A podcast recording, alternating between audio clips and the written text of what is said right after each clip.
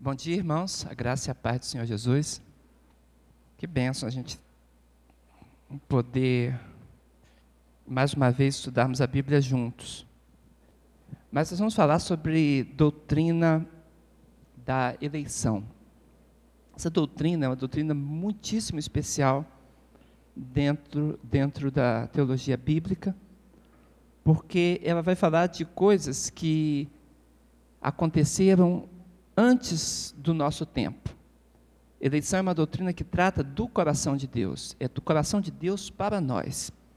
E como Deus está na eternidade, quando a gente fala em eleição, estamos falando de propósitos e decretos eternos de Deus. Então, é uma doutrina muitíssimo especial e temos que entrar nela com bastante cuidado e atenção. E por esse motivo, nós também colocamos no inserido na parte final dessa palavra é um pouco de historicidade. Vamos falar sobre a história dos batistas e como os batistas é, lidam com a questão da eleição, porque existe uma doutrina, duas doutrinas muito fortes, que é a do calvinismo e do arminianismo. E a gente precisa saber qual é a posição dos batistas, que não é nem calvinista nem arminiana. E por isso que nós precisamos é, ter uma parte histórica, se Deus permitir, vamos chegar lá. Que o Senhor seja sobre nós. Bem, quando a gente fala de eleição, a declaração doutrinária batista, que está sempre escrita em letra branca, ela diz assim: eleição é a escolha feita por Deus em Cristo, desde a eternidade, de pessoas para a vida eterna, não por qualquer mérito, mas segundo a riqueza da sua graça. Então, observa que aqui nós temos o coração de Deus nos tempos eternos. E o fato de que Deus elege significa que não é merecimento nosso. Ele o faz única e exclusivamente pelo seu amor, pelo seu ato gracioso. Na primeira carta de Pedro, capítulo 1, verso 2, a Bíblia diz assim: Eleitos segundo a presciência de Deus Pai, em santificação do Espírito para a obediência e aspersão do sangue de Jesus Cristo. O texto inicia dessa forma e ele quer nos mostrar que a eleição tem a ver com presciência. Não é um, um, simplesmente um ato de arbitrariedade, como muitos pensam. Que Deus tenha elegido alguns para salvação, outros para perdição, algumas pessoas já tendo sido criadas para ir para o inferno. Isso é estranho e difícil de entender quando nós olhamos quem é o nosso Deus, né? a respeito do seu amor, dos seus propósitos. Mas isso não tem a ver com o fato de que nós temos merecimento.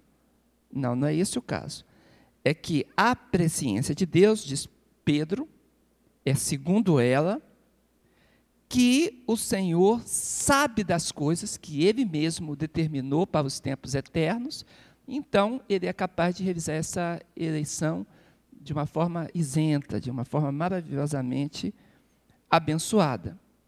Então, antes da criação do mundo, Deus, no exercício da sua soberania, é a soberania divina, à luz de sua presciência, ele então elegeu todas as coisas. A palavra diz bem assim no, na doutrina: elegeu, chamou, predestinou, justificou e glorificou aqueles que no correr dos tempos aceitaram livremente o dom da salvação.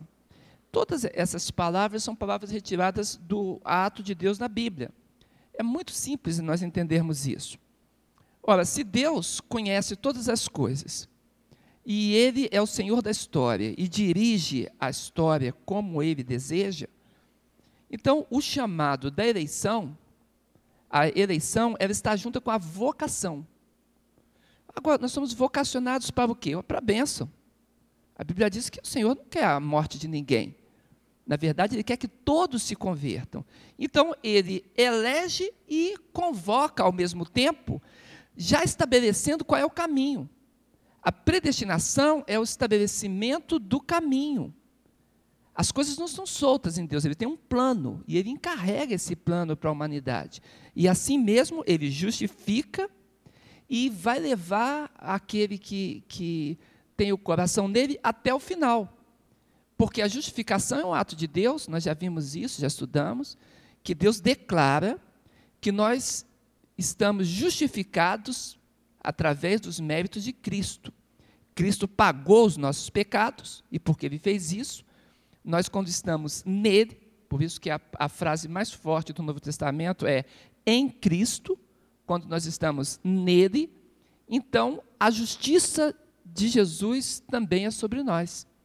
E assim Deus olha e vê primeiro Cristo. Imagina que eu estou andando aqui, que tivesse sobre mim, vamos dizer que fosse um, um, um escudo vermelho, ok? Aqui em cima, translúcido. E quando Deus olhasse para a terra, ele vê as pessoas. Só que sobre algumas pessoas, ele vê essa marca do sangue de Jesus antes de nos ver. Então, quando ele olha e vê a marca do sangue, ele diz: o sacrifício já foi efetuado nesta vida ou por esta vida. Ele vê a marca de Cristo. O compromisso nosso com Cristo assume então os méritos de Cristo e por isso somos justificados.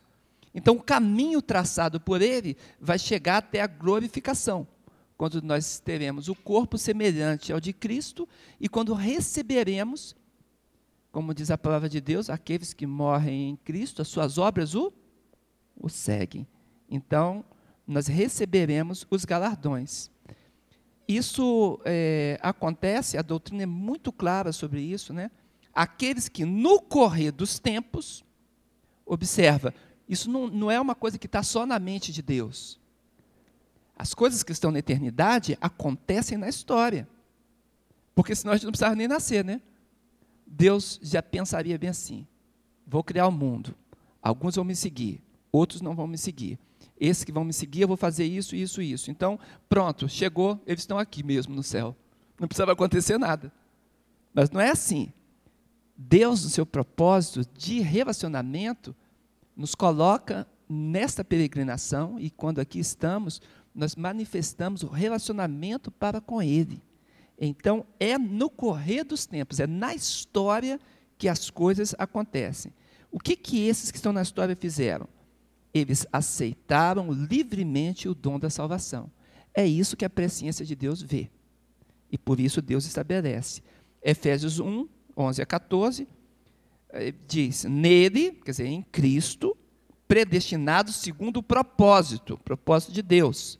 Aí ele segue e fala: Tendo nele também Cristo foste selados. Então as coisas precisam acontecer aqui e não apenas na eternidade.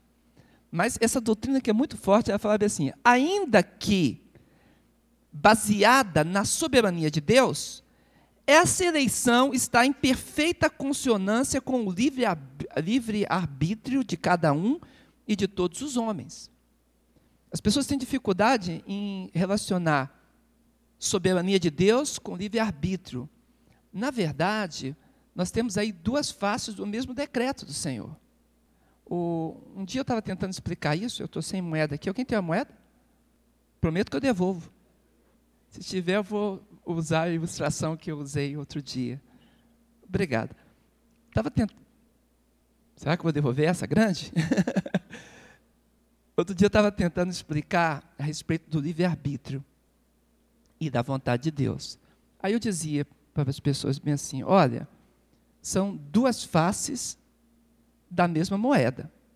Quando nós olhamos de um lado, nós vemos assim, soberania de Deus, ou seja, Deus é Senhor da história, estabelece todas as coisas. Quando a gente olha para outra face, a gente vê Deus nos colocou livres para escolher, livre-arbítrio. Mas a gente só consegue ver de um lado e do outro. Daí tem essa divisão que algumas pessoas ficam até às vezes brigando a respeito disso. Só que Deus, na eternidade, ele vê assim: Vou usar aqui, tá bom? Para fazer minha ilustração. Deus vê assim, ó. Vocês conseguem entender? Deus vê a moeda girando, é o dinamismo.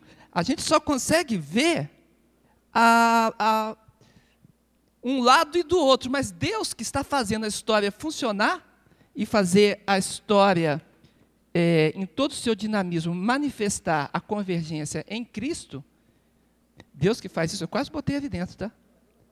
Vai para lá? Deus que tem esse olhar e que percebe as coisas girando no seu dinamismo, vê que é harmonioso. Ele não perde o rumo da história, e ao mesmo tempo que ele faz isso, ele permite que nós sejamos parceiros dele. Essa parceria de Deus garante que nós sejamos ativos, que não seja um processo passivo. E é por isso que a salvação é mais maravilhosa ainda do que a gente possa é, imaginar. Então, isso que Deus estabelece, né, a, a, a sua soberania, essa eleição, ela está completa em Deus.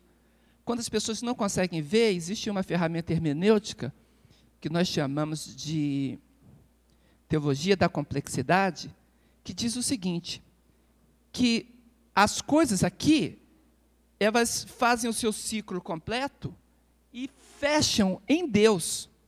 O fechamento de tudo que é eterno tem a ver com Deus e não comigo aqui. Então o que, que eu preciso ver? Eu preciso crer que o que Deus estabeleceu é harmonioso. E a Bíblia contém as duas ideias com muita força e com muita veemência. Diz que Deus tem o controle de todas as coisas, ele não perdeu o controle, e diz que ao mesmo tempo ele conta com o ato livre de cada um dos irmãos.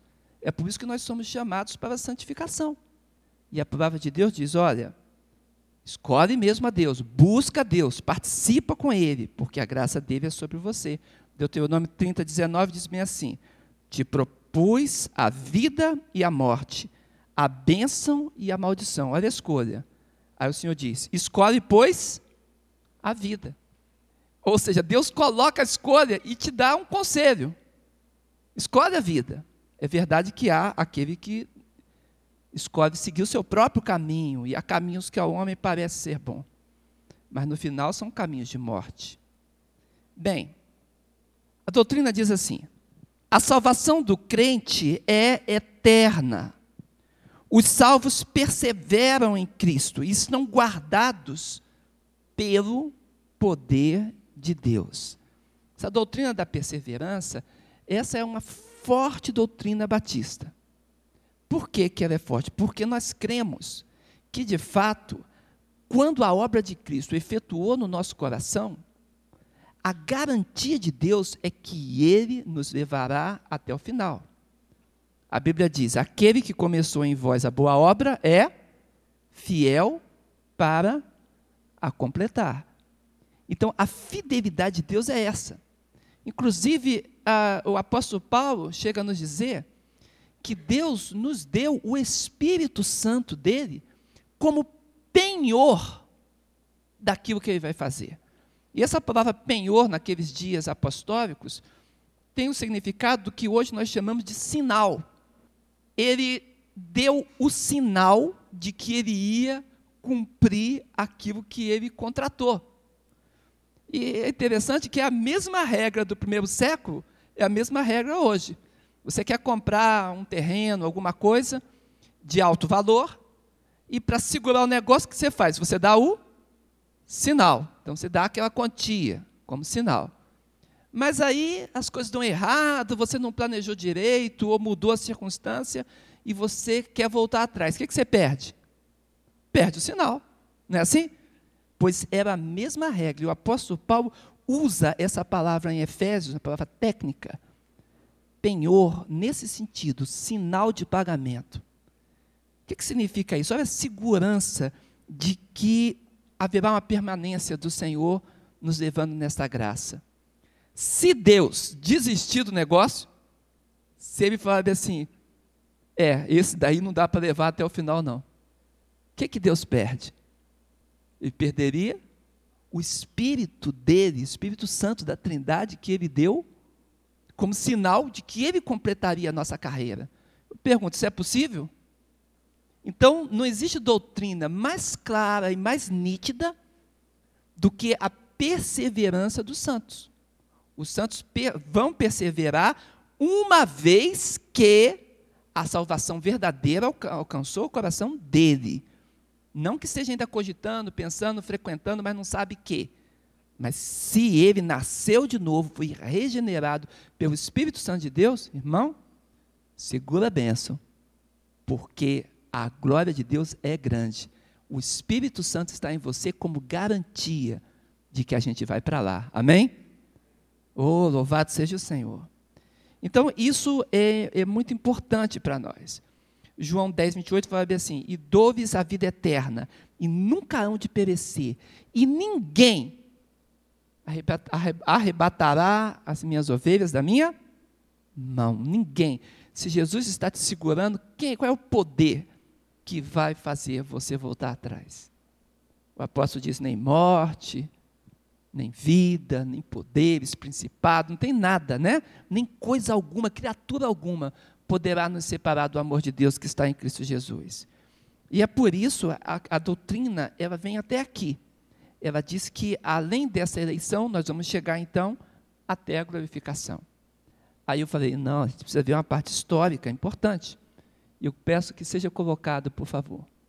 Essa história, irmão, história dos, dos batistas, ela é uma história, eu acho que muito bonita, sabe? E ela deve ser contada para que a gente possa entender, até compreender o, o ponto que nós chegamos, né? Primeiro eu quero dizer para os irmãos que nós temos um passado muito glorioso. Os batistas, eles vêm de uma carreira de muitos séculos. Os apóstolos de Cristo, eles pregaram o evangelho, e o evangelho alcançou o mundo todo. Mas quando chegou ali na época do imperador Constantino, e nós temos ali um, um, uma época muito difícil, Constantino procurou utilizar o cristianismo como manobra política para firmar o seu governo no Império Romano. E como ele fez isso, o que, que aconteceu? Muitos aceitaram, queriam o apoio do, do imperador. Foi uma época muito dificultosa. E agora tem a, a, a, a tranquilidade de que o imperador quer o cristianismo como religião oficial do império. Mas é uma manobra de política. Todos nós sabemos pela história que Constantino ele ficou é, é, servindo o Deus Sol até o final da sua vida. No seu leito de morte foi que ele tomou uma decisão pelo cristianismo e o objetivo dele era que o batismo, era a crença que ele tinha, e alguns mais da época, que o batismo apagasse os seus pecados e ele pudesse morrer em paz. Mas a vida inteira ele serviu ao Deus só e, e fazia sacrifícios a ele. Então, durante esse tempo, é, não está aqui na projeção, mas é importante a gente entender como introdução. Durante esse tempo, houve um grupo que rejeitou que a igreja fosse estatal que o Estado comandasse a igreja e que a igreja dependesse financeiramente do Estado. E esses grupos que não aceitaram, dentre esses grupos, a partir do, do, do século III, século IV em diante, dentre esses grupos, nós temos exatamente a nossa origem, de onde a gente vem. E vai se destacar desse, desse, desses grupos aqueles que rebatizavam, não aceitavam que o Estado batizasse, o batismo não era infantil, quando a pessoa nasce, para obrigá-la a ser cristã e incluí-la, então, no plano do Estado. E por isso que, chamados de rebatizantes, rebatizadores, os batistas, então, eles são muito, muito, muito anterior à reforma protestante. Eles passavam pela Idade Média toda sendo perseguidos e tenazmente massacrados, houve muitos mártires. Mas quando chegou na época da reforma protestante, houve então é, é, uma, uma aquiescência com a, com a reforma. A reforma tinha os anseios do coração daqueles que estavam sofrendo daqueles séculos todos. E nós, nosso grupo, nosso, nossos antecessores estavam ali. E o principal grupo que se destacou nisso eram exatamente os rebatizadores. Por isso nós temos o nome batistas, né? aqueles que batizam. Batizam quem? Batizam as pessoas que ainda não se apresentavam voluntariamente para servir a Jesus. Os batistas diziam: o batismo que a religião estatal faz não serve. Você precisa se converter primeiro e se apresentar em batismo como testemunho de que a sua vida foi mudada. Essa é a palavra. Por isso, naquela época da reforma, os batistas se juntavam a esses grupos da reforma. Né? E Martinho Lutero realizou um bom trabalho, fundando a Igreja Luterana, alemã, e depois aquilo seguiu pelo mundo todo mas ele não caminhou completamente. Teve algumas coisas que faltou, é, faltava acontecer. Há algumas doutrinas de sacramento, ou seja, meios de graça para se alcançar a salvação, ainda permaneceram. Ele via a ceia e o batismo, ou seja, a Eucaristia e, e mais a inclusão, como formas de se chegar a Deus, de obter o favor de Deus. Isso é estranho para nós batistas, porque nós sabemos que o que Deus realiza é mediante a graça, e se é a graça, não tem esforço humano. Então, a graça de Deus é superior a tudo isso. Conquanto nós estamos nesse grande movimento da reforma e o aceitamos e festejamos como algo benéfico para o mundo, a doutrina batista excedeu em muito isso. E, por causa disso, é, aqueles pensadores da reforma que estavam ali, principalmente Calvino, eles foram realmente decisivos. Né? Então, vamos iniciar essa história mostrando Calvino, aquele cidadão que está ali. O, nós estamos aí nessa época, 1509, 1564, que é a época do, da vida de, de John Calvino. Ele tinha um pensamento para ele de que o homem tivesse perdido o seu livre-arbítrio. E essa é a pedra de toque do calvinismo. Eles pensavam o seguinte: que Deus de fato deu o livre-arbítrio para o homem. Mas Adão só exerceu esse livre-arbítrio até o pecado. Quando ele pecou, então por causa do pecado, o pecado comeu esse direito dele. E ele passou, então, a ser completamente dominado pelo pecado e sem condição de exercer aquilo que ele quer fazer. E, conquanto essa palavra seja uma palavra muitíssimo interessante, a conclusão dessa palavra de, de é, Calvino era que no homem não habita bem algum mesmo. Até o ato de amor do homem para com seu filho, por exemplo, é um ato egoístico baseado naquilo que ele quer. Até o desprendimento de amor, mulher para homem, essa, essa dádiva de um se encontrar o outro, tudo isso estava corrompido. E quando se pensa que tudo está corrompido, então esse entendimento diz o seguinte: o homem não consegue por si mesmo nem ter dentro dele o querer voltar para Deus. Saudade alguma do céu, nada. Então, essa doutrina aqui no início é uma doutrina boa, ela vai se deteriorando a ponto de nós não percebermos, através dela, que o homem tem um, um, um espírito, e esse espírito é onde o Espírito Santo trabalha para que ele volte para Deus. Então, muitas das coisas que nós temos em nós esse pensamento é, é, calvinista retirou a possibilidade de reconhecimento. Então, ninguém aceita a graça divina. Para um calvinista falar, chegar para alguém e dizer para aceitar a graça divina, aceitar Jesus, para eles isso raia a heresia. Eles não conseguem enxergar isso porque eles dizem: o homem não tem capacidade de fazer isso. Bem, a doutrina era forte, foi feita principalmente na Holanda e na Suíça, e essa doutrina ela cresceu e dominou a sociedade, a alta sociedade de então. Mas surgiu um novo cidadão. Esse cidadão chama Jacobus Arminius. Armínio, ele viveu aí 1560 a 1609. E ele confrontou na Holanda, ele confrontou a doutrina calvinista, que é a doutrina da sociedade, da alta sociedade. Agora entenda, tanto Martinho Lutero quanto Calvino, como John Knox, todos eles, eles tinham entendimento, e isso veio por causa, assim, um ranço ainda do catolicismo romano, que a igreja seria estatal. Então, nós tínhamos igrejas que o Estado estava atrelado ao Estado. Isso aconteceu na, na história com Knox, na, na Escócia. Isso, isso é, é, Zwinglio, na, na, na Suíça. Todos eles procuravam fazer uma igreja que o Estado estivesse referendando.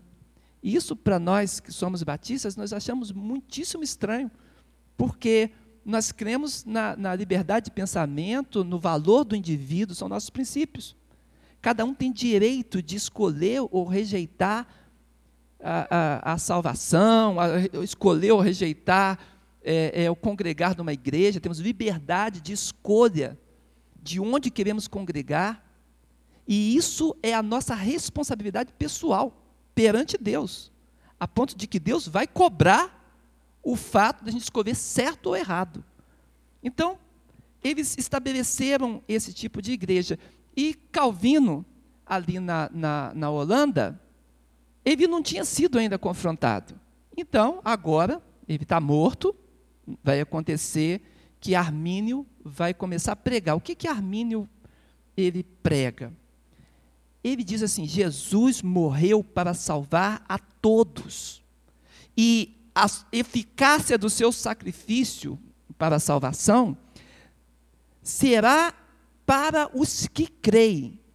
Então, a morte de Jesus Cristo não seria apenas para alguns, ou para os eleitos, como diz a doutrina calvinista, mas seria uma morte que abrangeria toda a humanidade. E aquele que aceitasse o convite da salvação, que recebesse a ação do Espírito Santo no seu coração, essa pessoa, então, teria a salvação como eficácia para o seu coração.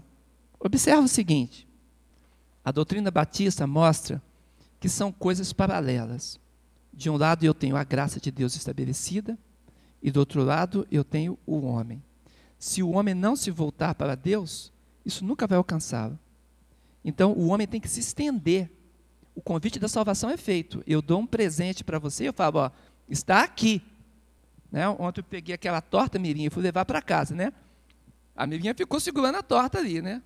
Você quer, quer levar essa torta? No meu coração eu falo, ai, eu quero, mas eu estou sem graça de pegar. Se eu ficar sem graça, eu ia embora e não ia ter torta. Mas esse ato de você se estender para receber o presente que está sendo ofertado a você, isso daí é a resposta positiva. É isso que, que a Bíblia nos aponta, de que nós temos responsabilidade quanto à chamada de Deus. Nós temos que nos apresentar. Por isso a gente diz: o filho de crente não é crentinho. Ele tem que ter uma experiência pessoal. Porque senão estaríamos todos incluídos simplesmente numa descendência é, é, divina ou eleita e ficaria por isso mesmo. Mas nós temos uma responsabilidade perante a palavra de Deus e precisamos respondê-la. Então, ele apresenta dessa forma e ele diz: a eleição procede da, da presciência de Deus, conforme nós vemos no texto. Aí ele argumenta que o indivíduo, cada um, tem a capacidade de fazer o bem e o mal. É como se fosse algo inerente, que Deus colocou uma força no nosso coração para fazer uma coisa ou outra, porque Deus nos quer decididos. Mas essa salvação diria respeito apenas a quem se apresentar para a graça divina. Porque sozinho ninguém pode chegar a Deus. A graça precisa ser estabelecida primeiro e nós respondermos a essa graça. O, essa palavra, irmãos, fez com que a Holanda quase chegasse na guerra civil.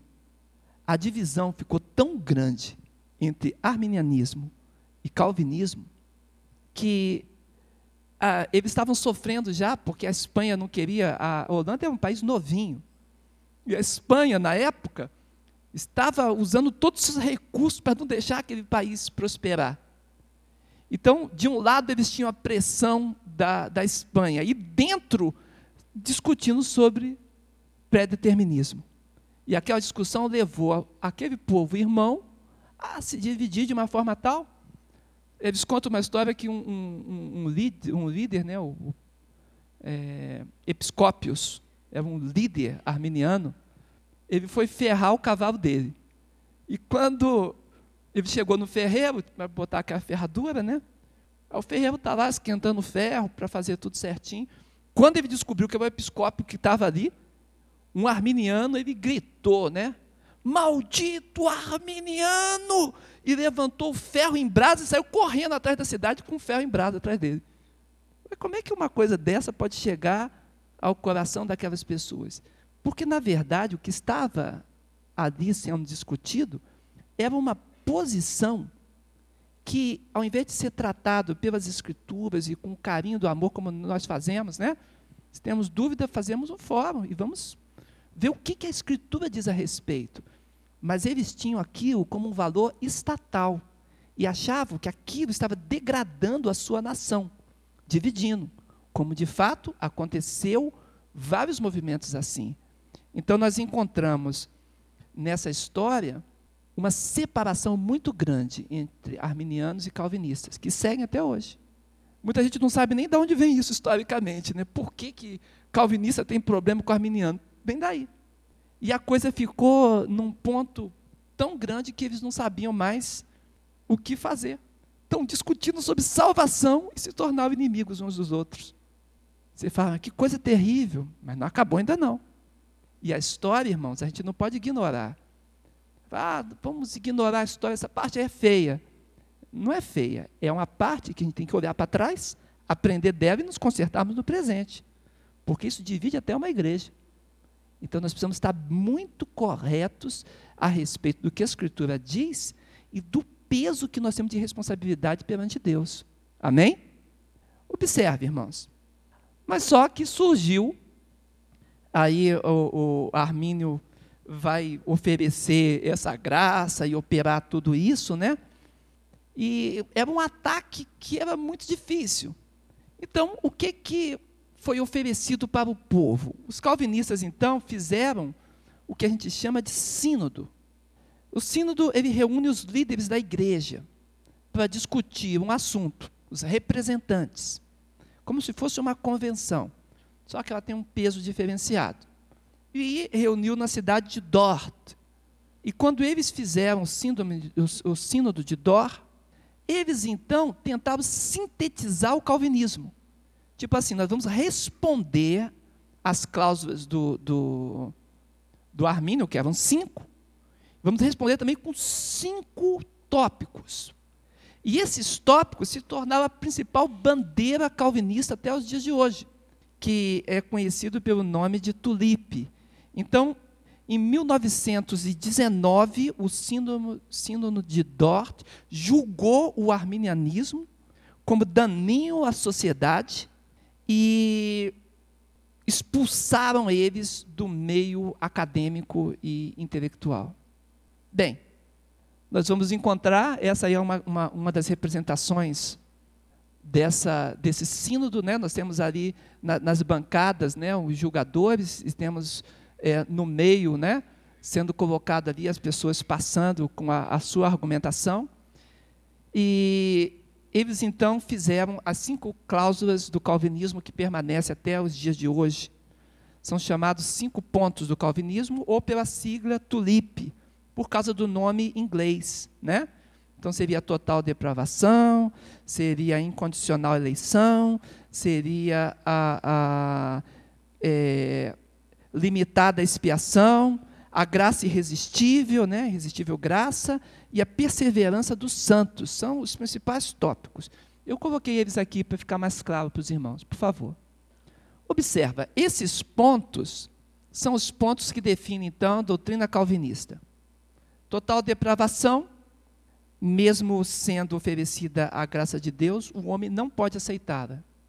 Então, se o homem não pode aceitá-la, como é que vai ficar a coisa?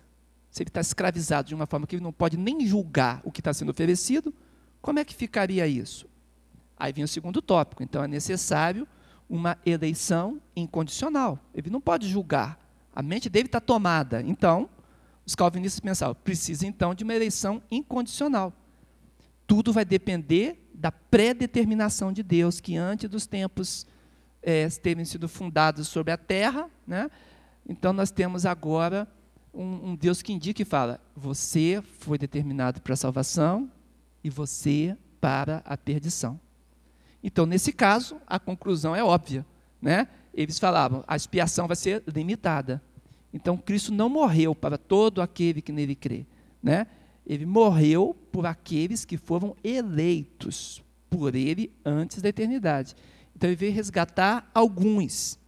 E por causa disso, a graça dele para esses alguns que foram determinados desde os tempos eternos é irresistível.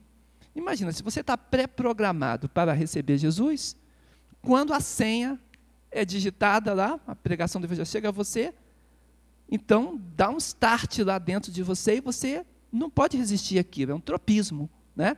E aquele tropismo te leva, é irresistível, te leva até a graça de Deus. Então a graça é irresistível para os eleitos.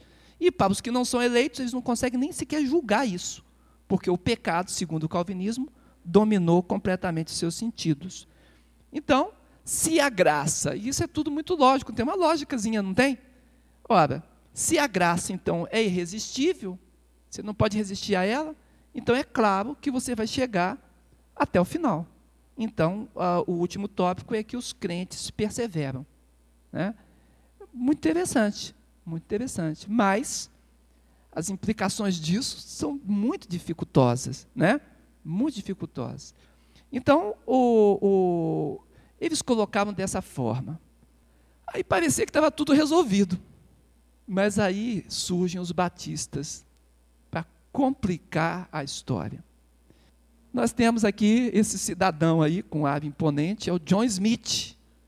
John Smith é o inglês. E sempre que eu, quando era criança, tinha um filme chamado Perdido no, no Espaço, não sei quem lembra. E tinha o Dr. Smith, que só arrumava encrenca, né? Aí sempre que eu via lá, porque antigamente, quando eu era criança, a gente estudava a história, né, os princípios batistas, sabíamos de tudo, declaração. Graças a Deus aqui na igreja nós estamos voltando a isso, né? Mas sempre que eu vi o Dr. Smith, eu lembrava do, do John Smith. Ele viveu de 1568 a 1612. Lá, essa, essa, essa foto aí, essa estátua dele está erigida lá em Richmond, né, Virgínia, ali no sul dos Estados Unidos, que é um grande centro né, de, de é, da Convenção Batista do Sul, o centro de missionário, que envia missionários. Então, ali tem essa estátua do John Smith. John Smith, ele saiu da Inglaterra, da Inglaterra. A igreja na Inglaterra estava acontecendo, e era forte o movimento. Mas, como eu falei, a igreja era estatal. Né? Alemanha, Escócia, Suíça, Holanda, todos os Países Baixos, as igrejas formavam e eram igrejas do Estado. Né? E ele começou a perceber que o batismo infantil não dava. Ele falou assim, mas se o batismo é para todo aquele que crê, Paulo diz ao carcereiro, né? O carcereiro pergunta para ele, o que eu devo fazer para ser salvo? O que, que ele disse? Crê no Senhor Jesus, será salvo tu e a tua casa. Ele creu e foi o quê? Batizado. Paulo batizou o, o, o eunuco, lá da rainha de, de Candace, né? Ele pergunta para Felipe, o evangelista, o que, que, falta para ser batizado? Ele falou assim, é lícito, se você crê de todo o coração. Ele diz, eu creio que Jesus é o Filho de Deus. Então, imediatamente, eles param um carro, tinha alguma água ali, e o batismo é realizado. Então, o batismo, ele não pode vir antes da fé, antes da crença. E John Smith dizia isso. Ele falava, ó, tem um troço aí que está tá torto. Só que ele era um líder. E ele começou a pregar isso diante da igreja estatal. Ah, o mesmo problema que houve ali na Holanda com Armínio, e aconteceu agora com, com o, o, o Smith. O Smith diz lá na Inglaterra, olha, batismo infantil não dá, não. E igreja que o Estado paga o ministro, que a política domina o que vai passar no púlpito, também não dá. E quando ele falou essas coisas, ele foi tão perseguido, e a igreja dele tão perseguida, que ele teve que fugir da Inglaterra. Para onde ele vai? A neutra Holanda. Só que a Holanda estava com aquele movimento todo acontecendo lá. E ele vai para a Holanda, e se o Armínio disse um tanto, ele disse dois tantos. Ele publica na Holanda uma, uma confissão de fé com 20 tópicos. E nesses 20 tópicos, ele vai muito à frente do que o, o, o, o Armínio tinha pensado. E quando ele publica tudo isso, irmãos, aí o povo que recebeu essa mensagem ali na, na, na Holanda ficou tão alegre com isso que foi para outros países levando esta mensagem. A igreja não deve ser estatal e para receber Jesus Cristo como seu Salvador, você tem que receber é com uma consciência, se apresentando a Deus, pedindo perdão pelos seus pecados e sendo batizado depois, após isso, em testemunho. E alguns vão voltar para a Inglaterra. E quando esses voltam para a Inglaterra, nós encontramos então a, a, a igreja estabelecendo agora e colocando o nome, que é um apelido, não tinha o um nome ainda em registro. A primeira vez que o nome registrado Batista acontece na história é na Inglaterra. A nossa história diz que são os separatistas ingleses, né? Separatistas do quê? Que não aceitavam a igreja como estatal, movimento de separação, dizendo que cada um tem que se apresentar individualmente a Deus e que a igreja não responde ao Estado. Ela prega ao Estado quanto aos seus erros. Ela participa sim, mas ela não está atrelada a ele. E essa declaração eu coloquei aqui porque é importante, para a gente conhecer um pouquinho do, do John Smith. Olha o que, que ele diz na confissão dele. Deus não obriga ninguém a pecar, mas o homem livremente, por instigação satânica, desvia-se de Deus. Ele disse ainda que todo pecado é atual e voluntário, a saber, uma palavra, um ato, um desígnio contra a lei de Deus. E por isso os infantes estão sem o pecado. Então ele dizia: esse negócio de ter que batizar para não morrer pagão, isso é história. Porque a criança ainda não pecou, como é que vai dizer que ele precisa levar o banho para morrer sem pecado? Ele falou: não é isso. Na verdade, essa conclusão dele, que tem muita lógica e tudo, foram levados a, a extremos. E ele chegou a dizer que não havia pecado original. Nisso ele estava errado. O pecado original existe. Nós temos uma herança de pecado em Adão. Mas essa herança, peso da responsabilidade, é quando nós repetimos o pecado, nós referendamos com os nossos atos pessoais o afastamento que Adão declarou lá. Eu é que quero agir sozinho e buscar o bem e o mal sozinho. E é por isso, por esse motivo mesmo, que nós encontramos é, é, hoje com, com, muita clareza para nós que somos batistas que o pecado eh, original ele existe, mas que o principal peso nosso não é isso. Nosso principal peso são as nossas decisões, né? Que nós precisamos colocar aos pés da cruz. Se eu não oro para as decisões que eu vou tomar, é capaz de eu errar nelas, né? Então Deus quer que nós nos apresentemos e andemos em novidade de vida na santificação do Espírito Santo. E aí, John Smith traz a sua a sua conclusão, né? E os seus seguidores vão e fundam o que nós chamamos de batistas gerais. Esses batistas gerais, eles têm esse nome histórico por causa da doutrina da expiação geral. Lembra que a expiação calvinista é o quê? limitada, né? E eles não, ele falou, não, a expiação é geral. Jesus morreu para todos e será eficaz em quem recebe a sua salvação se apresentando em profissão de fé. Então, os batistas gerais iniciam seu trabalho e vão crescendo, que é uma beleza, né? E a coisa vai crescendo e a coisa vai andando. Mas, em 1640, nós vamos encontrar uma igreja congregacional calvinista.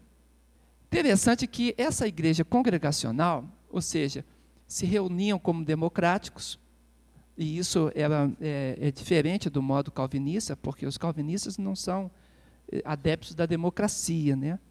Eles trabalham uma coisa que a gente chama de oligarquia. Então, existem alguns poucos que são é, designados para é, levar o destino da, da, da igreja e votar essas coisas. Só coisas muito simples que passam para todos. E nós, nós batistas somos democráticos, então nós cremos que é uma responsabilidade de todos como igreja tomar ciência do rumo para onde estamos indo e nos apresentarmos com o nosso voto voluntário, com o peso da oração para a decisão das nossas coisas. E esse grupo, um grupo é, é, de igrejas congregacionais, vão dizer bem assim: os batistas estão certos, eles estão batizando por imersão, não é aspersão, só molhar a cabeça. O simbolismo de, de sepultamento né, para a vida velha e ressurreição para a nova vida. E quando eles fazem isso, eles falam bem assim: e nós também não aceitamos a igreja comandada pelo Estado. Quero dizer para os irmãos que quando a igreja é comandada pelo Estado, sabe o que acontecia? O dízimo da igreja vai para onde? Para o Estado. Era assim. E o Estado pagava os ministros. Não é interessante? Fala, é diferente, né? Mas era como as coisas se processavam, né? Como as coisas se processavam.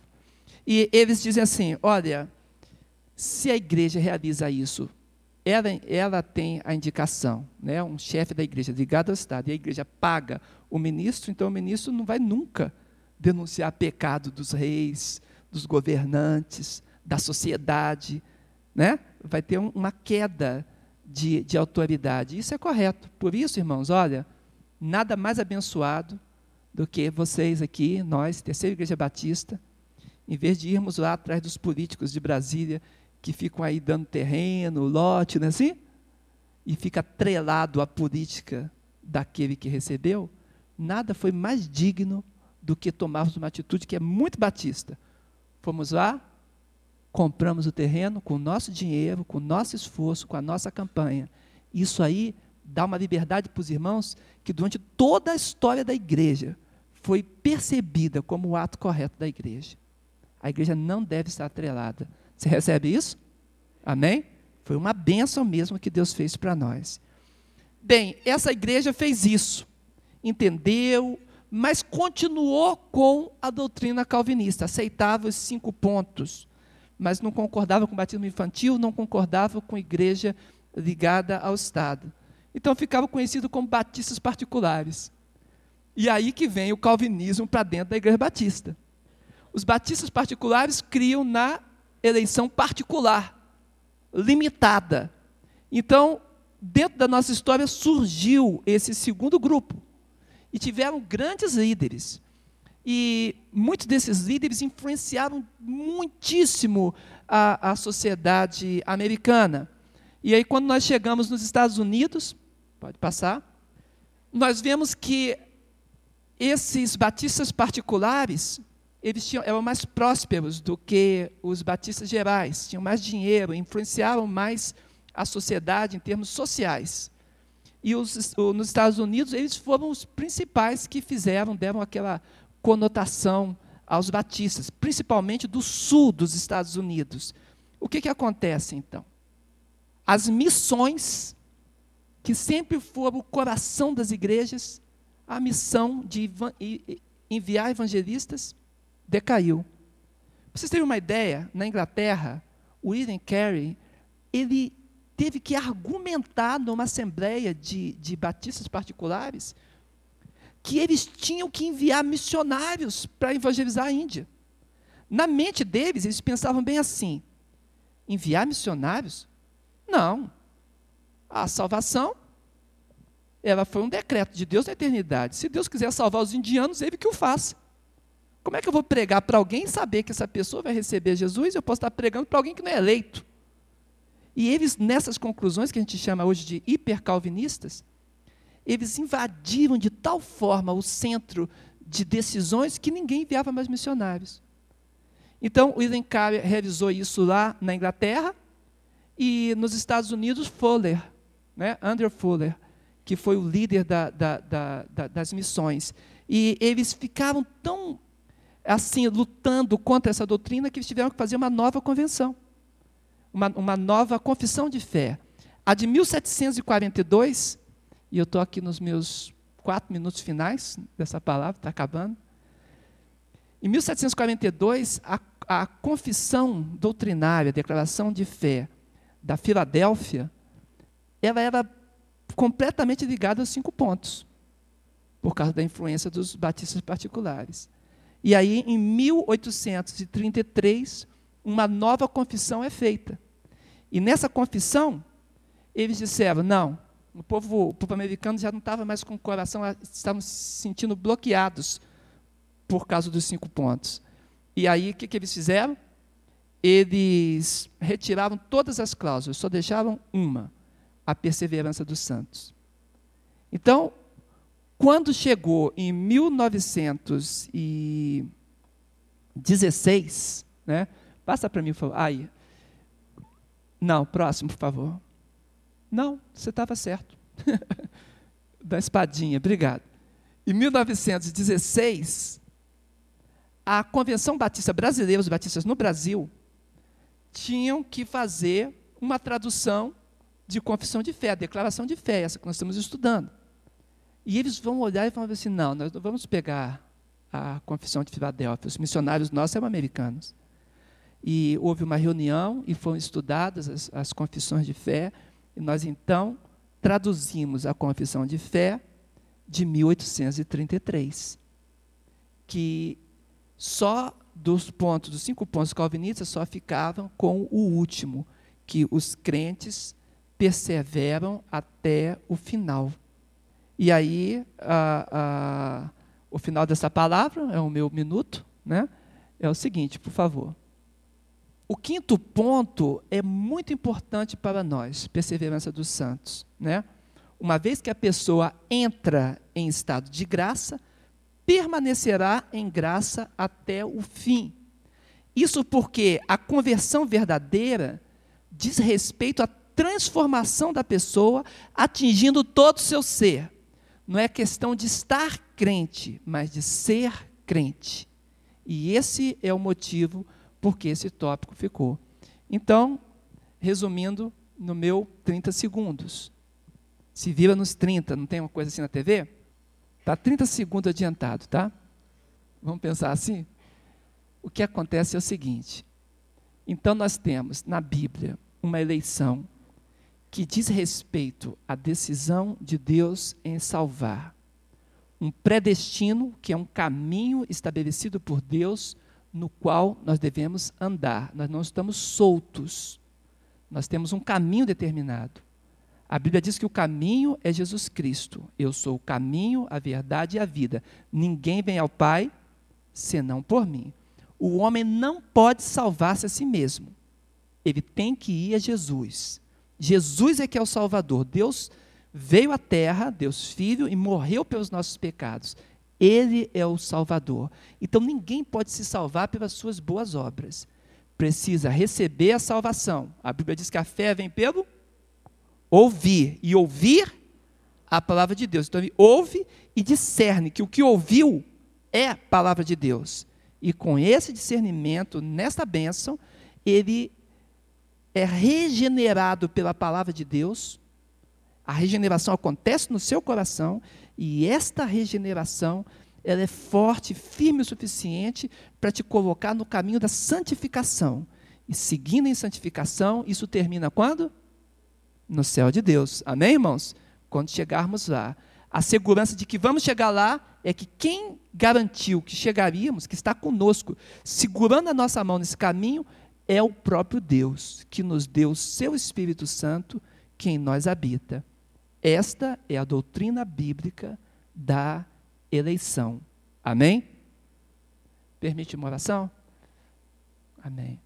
Senhor Deus, obrigado, Senhor amado, porque se o Senhor não tivesse feito esse caminho novo e vivo, Senhor, nós não seríamos salvos.